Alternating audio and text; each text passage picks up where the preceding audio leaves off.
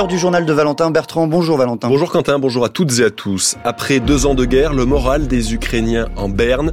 Le pays s'est résolu à une guerre longue et douloureuse, mais des voix plus critiques s'élèvent. Nous irons à quelques kilomètres du front. L'Ukraine aussi dans votre question du jour, Marguerite Caton. Oui, quelle aide la France apporte-t-elle à l'Ukraine? Ce sera juste après ce journal. Le président sénégalais Macky Sall maintient le flou. Il n'a pas donné de date pour la prochaine présidentielle, mais il annonce son départ du pouvoir le 2 avril prochain. Emmanuel Macron, lui, prépare son grand débat face aux agriculteurs. Demain, le président monte en première ligne alors que les actions se poursuivent. La fatigue et la lassitude gagnent progressivement l'armée et la population ukrainienne. Demain, cela fera deux ans que l'armée russe a attaqué son voisin, deux ans de guerre et peu de perspectives. La contre-offensive annoncée pendant des mois n'a pas produit les effets attendus. Ces derniers jours, des villes stratégiques tombent sur la rive occupée du Dniepr et le président ukrainien doit maintenant redoubler d'efforts pour conserver le soutien militaire occidental. Hier encore, sur la chaîne conservatrice Fox News, Vladimir Zelensky a pressé les républicains américains de voter une nouvelle aide pour son pays, alors que le parti souhaite au contraire réduire les dépenses. Et quand elle arrive, l'aide est aussi source de soupçons sur sa distribution et aussi sur euh, la corruption qui gangrène encore le pays. Reportage à Rierolivka, près du front, signé Vanessa Descoureaux. Olesia a fui son village, mais pas complètement la guerre. Mikilske, son village natal, est occupé par les Russes. Ma maison me manque. J'y ai vécu toute ma vie. C'est ce qu'il y a de plus cher pour moi. C'est comme dans la chanson. Je vais retrouver ma maison les yeux fermés. Mais ici, c'est aussi l'Ukraine. Le principal est que je sois en Ukraine, sur ma terre natale. Son mari Arthur, lui, ne fait pas dans la nostalgie, dans la colère plutôt contre les Russes d'abord. Des habitants du village qu'il a quitté lui ont raconté que son frère aîné avait été tué par un soldat qui voulait lui voler une bête dans son troupeau. Mais de la colère aussi contre le pouvoir ukrainien, incapable de mettre un frein à la corruption qui ronge le pays. Comment ça se fait que les gens simples, comme une mamie qui touche une pension de 200 dollars, fait un don de 50 dollars à l'armée et que les oligarques et les millionnaires ne donnent rien pour le front on nous dit qu'on donne des milliards pour le pays. Mais où sont-ils? Personne ne les a vus ici sur le front. Regardez dans quelle voiture nos gars circulent. Ils ne peuvent même pas ramener leurs frères d'armes du front. Parce qu'ils n'ont rien pour le faire. Arthur n'a pas fini son coup de colère qu'une cliente de l'épicerie s'en mêle. C'est Valentina, 67 ans. Les autorités, si elles allaient sur le front, nous tous on les suivrait, on les soutiendrait. Les garçons qui sont ici, ça fait mal de les voir quand ils reviennent du front. Ils sont à bout de force. Ils nous font pitié, ces gars. Eux, ils ne croient plus en rien. Nous, on a confiance qu'en eux, qu'en nos forces armées, qu'en nos chers garçons. Il reste encore quelques habitants dans ce village, mais la plupart des maisons sont désormais occupées par des soldats. Des voitures militaires stationnées devant ces demeures, où les fenêtres ont été remplacées par des planches de bois. Le reportage de Vanessa Descoureaux avec Gilles Gallinaro et Yachar Fazilov. Le chef de la diplomatie européenne, Joseph Borrell, appelle les 27 à faire davantage pour livrer des armes à l'Ukraine. L'Elysée annonce l'organisation lundi d'une réunion internationale à ce sujet. En Russie, la famille d'Alexei Navalny a enfin pu voir le corps de l'opposant, plus précisément sa mère, Ludmila Navalnaya, qui a aussitôt publié une vidéo, car la dépouille du dissident, mort vendredi dernier en prison, ne sera pas pour autant remise à sa famille, Virginie Pironon. Les autorités, explique Ludmila Navalnaya, ont posé leurs conditions, ce qu'elle ne peut accepter. C'est après avoir passé plusieurs heures hier auprès de la justice russe que la mère de l'opposant a enregistré cette vidéo. Ils m'ont emmené secrètement à la morgue où ils m'ont montré Alexei. Selon la loi, ils auraient dû me donner le corps d'Alexei tout de suite, mais ils ne l'ont toujours pas fait. Au lieu de cela, ils me font du chantage, me fixent des conditions où, quand et comment Alexei doit être enterré. C'est illégal. Pour Lyudmila Navalnaya, les ordres viennent directement soit du Kremlin, soit du bureau d'enquête tout serait fait pour que l'enterrement du corps ait lieu dans le plus grand secret. J'enregistre cette vidéo parce qu'ils ont commencé à me menacer. Ils me disent les yeux dans les yeux que si je n'accepte pas des funérailles secrètes, ils s'en prendront au corps de mon fils. L'enquêteur m'a dit ouvertement, le temps ne travaille pas pour vous, le cadavre se décompose. Je ne veux pas de conditions particulières, je veux juste que tout soit fait dans le respect de la loi. J'exige que le corps de mon fils me soit remis immédiatement. Que le corps lui soit remis pour que la famille puisse faire son deuil, mais aussi, ajoute la mère d'Alexei Navalny en s'adressant droit dans les yeux aux internautes, pour que vous aussi ayez l'occasion de lui dire au revoir. L'UNRWA a atteint un point de non-retour. C'est l'alerte lancée par le président de l'agence de l'ONU pour les réfugiés palestiniens. Philippe Lazzarini indique que sa capacité à remplir son mandat est menacée. Référence aux appels d'Israël à fermer l'agence. 12 de ses membres sont accusés d'avoir participé à l'attaque du 7 octobre menée par le Hamas, des agents depuis limogé. L'UNRWA qui dit aussi ne plus pouvoir faire face à une situation humanitaire de plus en plus critique à Gaza. Toujours pas de date pour la prochaine élection présidentielle au Sénégal. Le président sortant Macky Sall a pris la parole hier après un mois de contestation. Il annonce quitter son poste le 2 avril après avoir tenté de repousser la date du scrutin prévu au départ ce dimanche. Une décision retoquée par le Conseil constitutionnel. Récit sur place de Théa Olivier.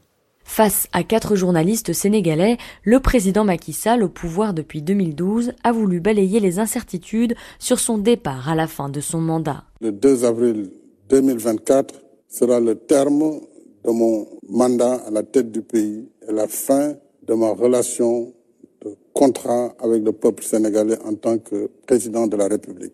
Mais pour autant, aucune nouvelle date de scrutin n'a été annoncée.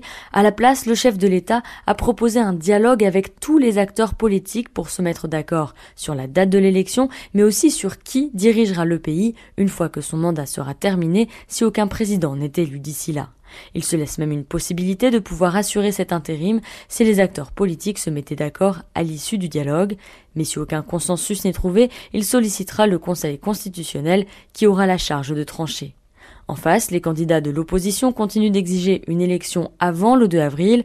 Pour certains, le dialogue est trop ouvert et laisse planer le risque d'une reprise du processus électoral à zéro depuis la campagne de parrainage.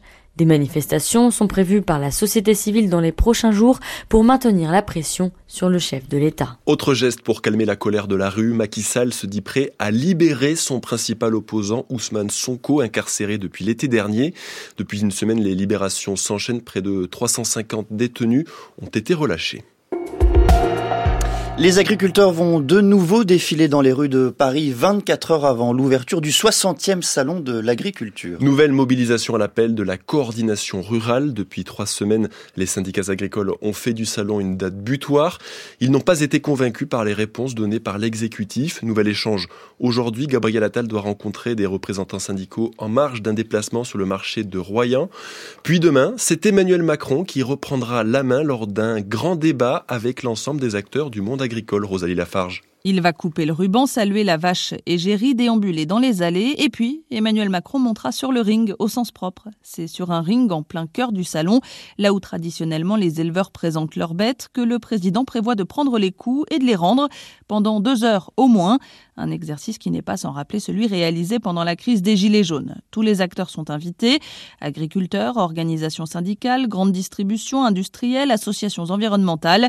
L'Élysée veut un débat le plus large et ouvert possible pour aborder autant de sujets que nécessaire, du revenu des agriculteurs à l'utilisation des produits phytosanitaires en passant par les questions européennes et celles liées au commerce international. Avant de dévoiler en conclusion sa vision de l'avenir de l'agriculture française, Emmanuel Macron prendra le temps qu'il faut pour répondre à tout, assure son entourage.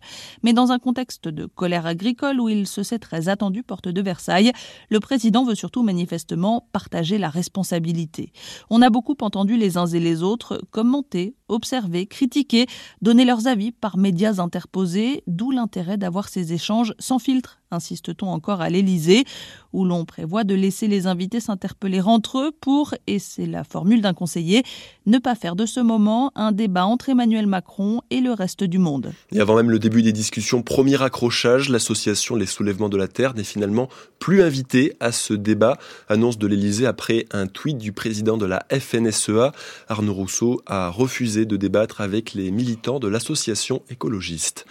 La crispation et les inquiétudes après le décret précisant les crédits annulés dans le budget 2024. Il a été publié hier au journal officiel avec l'objectif de faire 10 milliards d'euros d'économies supplémentaires cette année.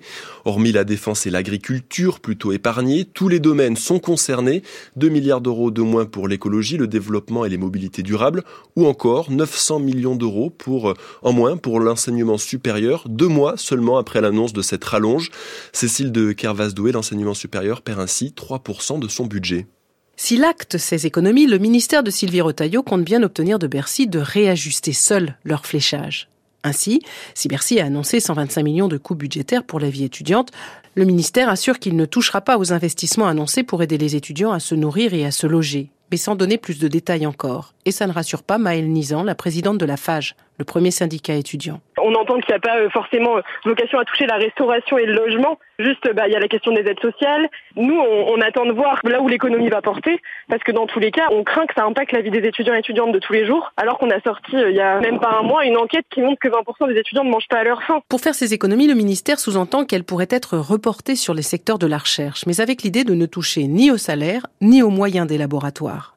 L'idée serait donc de temporiser les financements, c'est-à-dire que les programmes de recherche ne seront pas annulés mais déplacés à plus tard. Une catastrophe, répond Anne Roger, secrétaire du SNESUP FSU, le syndicat majoritaire chez les enseignants-chercheurs. En grévant le budget de l'enseignement supérieur et de la recherche, on met aussi euh, en péril euh, la capacité de notre pays à répondre à des enjeux qui sont sociaux, environnementaux, pour aujourd'hui, mais aussi pour demain. Donc ces coupes budgétaires, elles affectent l'enseignement supérieur directement, la capacité à tenir les formations, à faire en sorte que tous les étudiants puissent étudier sans devoir dépendre de leurs parents et en plus euh, on obère les capacités à répondre aux enjeux sociaux et environnementaux. Donc pour nous c'est une catastrophe ce budget. L'université Jean Moulin Lyon 3 a donc décidé de saisir le Conseil d'État pour contester le décret actant des économies de 10 milliards d'euros annoncées par Bercy.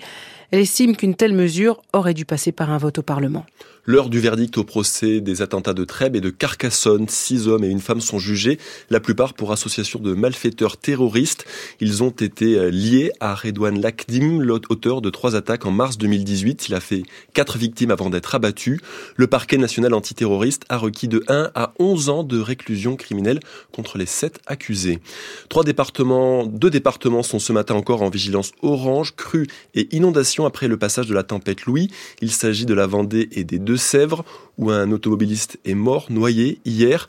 L'alerte a, elle, été levée dans les départements des Hauts-de-France, où les précipitations ont à nouveau été très intenses. La journée et la nuit ont, à nouveau été éprouvantes pour les habitants du Nord, déjà inondés à deux reprises depuis l'automne. La psychologue Marie Dulaguet le constate d'ailleurs dans son cabinet, ces catastrophes climatiques à répétition fragilisent psychiquement de nombreux patients. Ce que moi je peux constater, c'est euh, beaucoup de colère et de lassitude actuellement euh, qui peut émerger chez les personnes. Je recevais un monsieur qui me disait euh, on en a vraiment marre parce que les assurances nous disent qu'ils vont rembourser autant et puis on n'a plus de nouvelles pendant des mois, on doit tout le temps rappeler. Donc il y a beaucoup de, colère, d'impatience. Je constate au niveau de ma patientèle de plus en plus de personnes qui ont été impactées par les inondations qui démarrent un traitement antidépresseur. Dans tout ce qui est stress post-traumatique, hein, on peut réellement poser le diagnostic un certain temps après les événements euh, traumatiques. Et ça peut être euh, redéclenché ou déclenché par simplement le fait d'entendre la pluie tomber sur un Vélux ou euh, par des précipitations intenses et prolongées sur plusieurs jours, plusieurs semaines. On a quand même des gens qui commencent déjà à évoquer des, cauchemars qui reviennent et des bruits qu'ils ne peuvent plus supporter, le bruit notamment des alarmes de téléphone parce que pendant toute cette période, hein, on a eu des alarmes assez stridente euh, par la préfecture qui nous alertait du risque de crue, etc. Donc il y a des gens qui rapportent vraiment que maintenant la moindre sonnerie les fait sursauter. Donc euh, oui, on va avoir des petites choses comme ça qui vont commencer à se mettre en place et, et je pense qu'à l'automne prochain et à l'hiver prochain, on aura encore des répercussions dans les cabinets de psy. La tempête Louis est désormais passée. Aujourd'hui, le temps restera malgré tout perturbé avec de la pluie sur la façade atlantique, les Pyrénées et le Cantal. Ailleurs, c'est couvert. Les températures comprises ce matin entre 1 et 6 degrés et cet après-midi entre 7 et 12 en général. C'est la fin de ce journal et c'est à vous, Quentin fait. Merci beaucoup, Valentin Bertrand. Et dans quelques instants, la question du jour signée Marguerite Caton. Et aujourd'hui, quelle aide la France apporte-t-elle à l'Ukraine?